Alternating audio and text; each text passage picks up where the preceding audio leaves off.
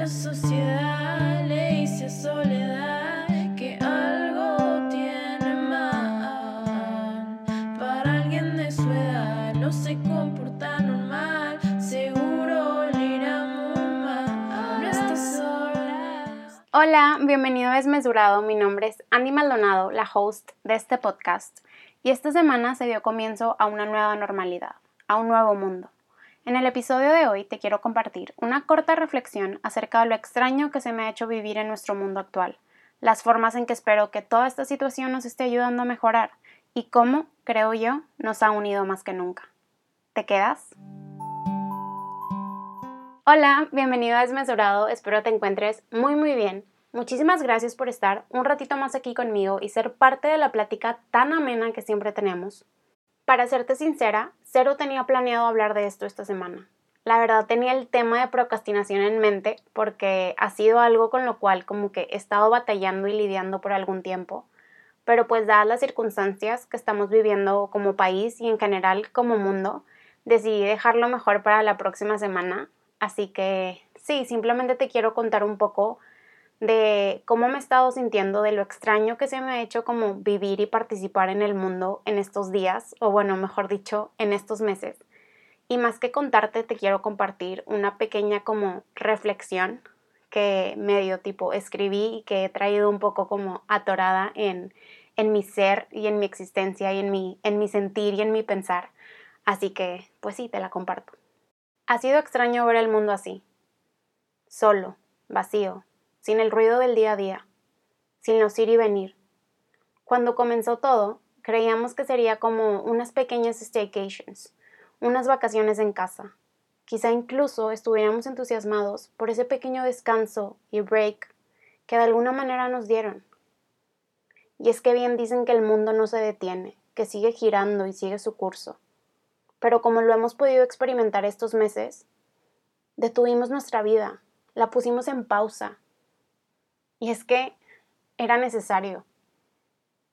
No nos pidieron permiso ni nos informaron que nuestro 2020 iba a suceder de esta manera. Sin embargo, aquí estamos, lidiando no solo con el virus en sí, sino con los estragos, consecuencias y daños que éste ha dejado y sigue dejando.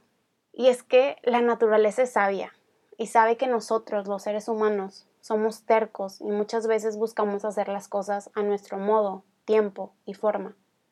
Quizá utilizó este aislamiento de manera creativa y a su beneficio para tratar de solucionar todos los caos que durante años nosotros le hemos causado.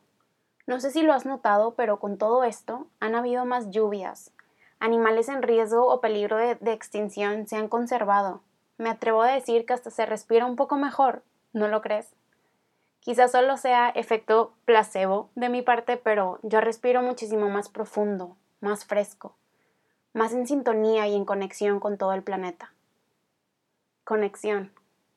Una palabra que habíamos perdido, que habíamos relacionado con la tecnología, el Internet y el Wi-Fi, pero que hoy más que nunca tiene otro sabor de boca, otro sentido.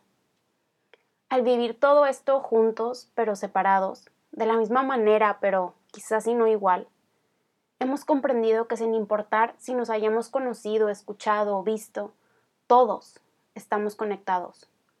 Todos somos piezas clave de este increíble juego llamado vida. Y no, no me refiero tanto a estar conectados en línea y apoyarnos mutuamente por social media, lo cual, claro, no te voy a mentir, en lo personal me ha ayudado bastante y lo he disfrutado mucho, sino más bien a conectarnos más allá de eso, a volver a mirarnos a los ojos, a saber lo que el otro está sintiendo y está pensando, sin quizá haber dicho una sola palabra a comprender que todo lo que le pase al otro me afecta y concierne a mí también, a volver a tener conversaciones reales, aquellas que nos exponen y vulnerabilizan, que quizá no nos ponen en la mejor luz o en el mejor enfoque, pero que depuran y desintoxican el alma para darle espacio a nuevas personas, oportunidades y experiencias. No me cansaré de decirlo, y por eso te lo repito hoy y siempre y las veces que sea necesario.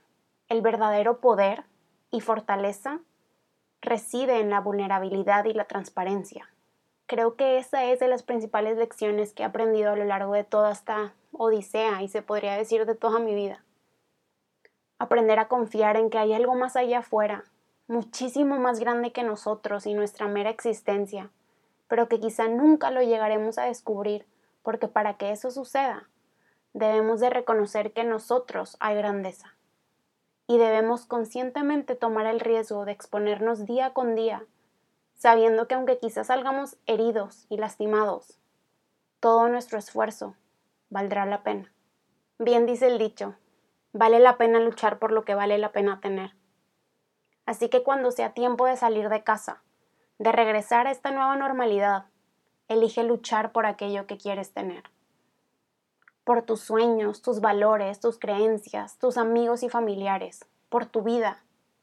Pero más importante aún, lucha por el mundo, por lo conocido, familiar y cómodo, porque cuando todo vuelva de vuelta a la normalidad, quizá los primeros días andemos con todo y apreciemos lo afortunados que somos de poder regresar y darle play de nuevo a nuestras vidas.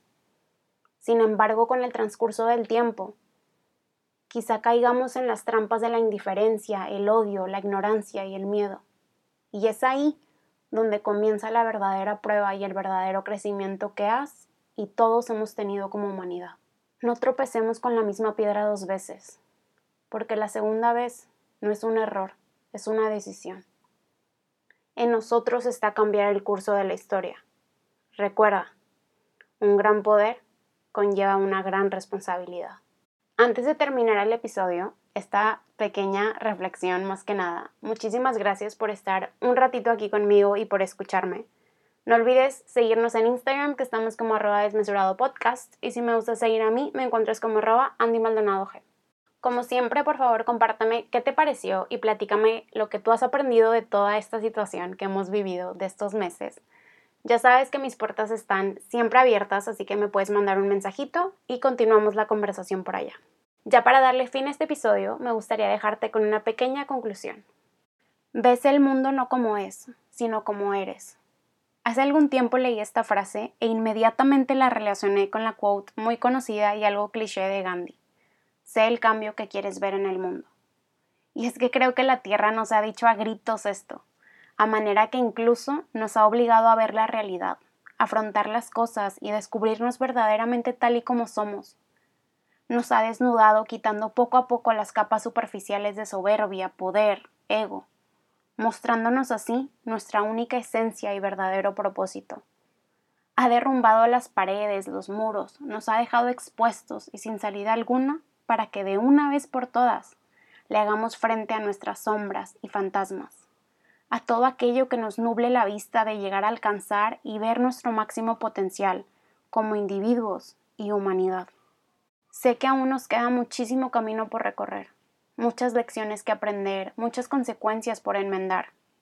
Confieso que vivimos en tiempos difíciles, algunos incluso dirían que hasta oscuros.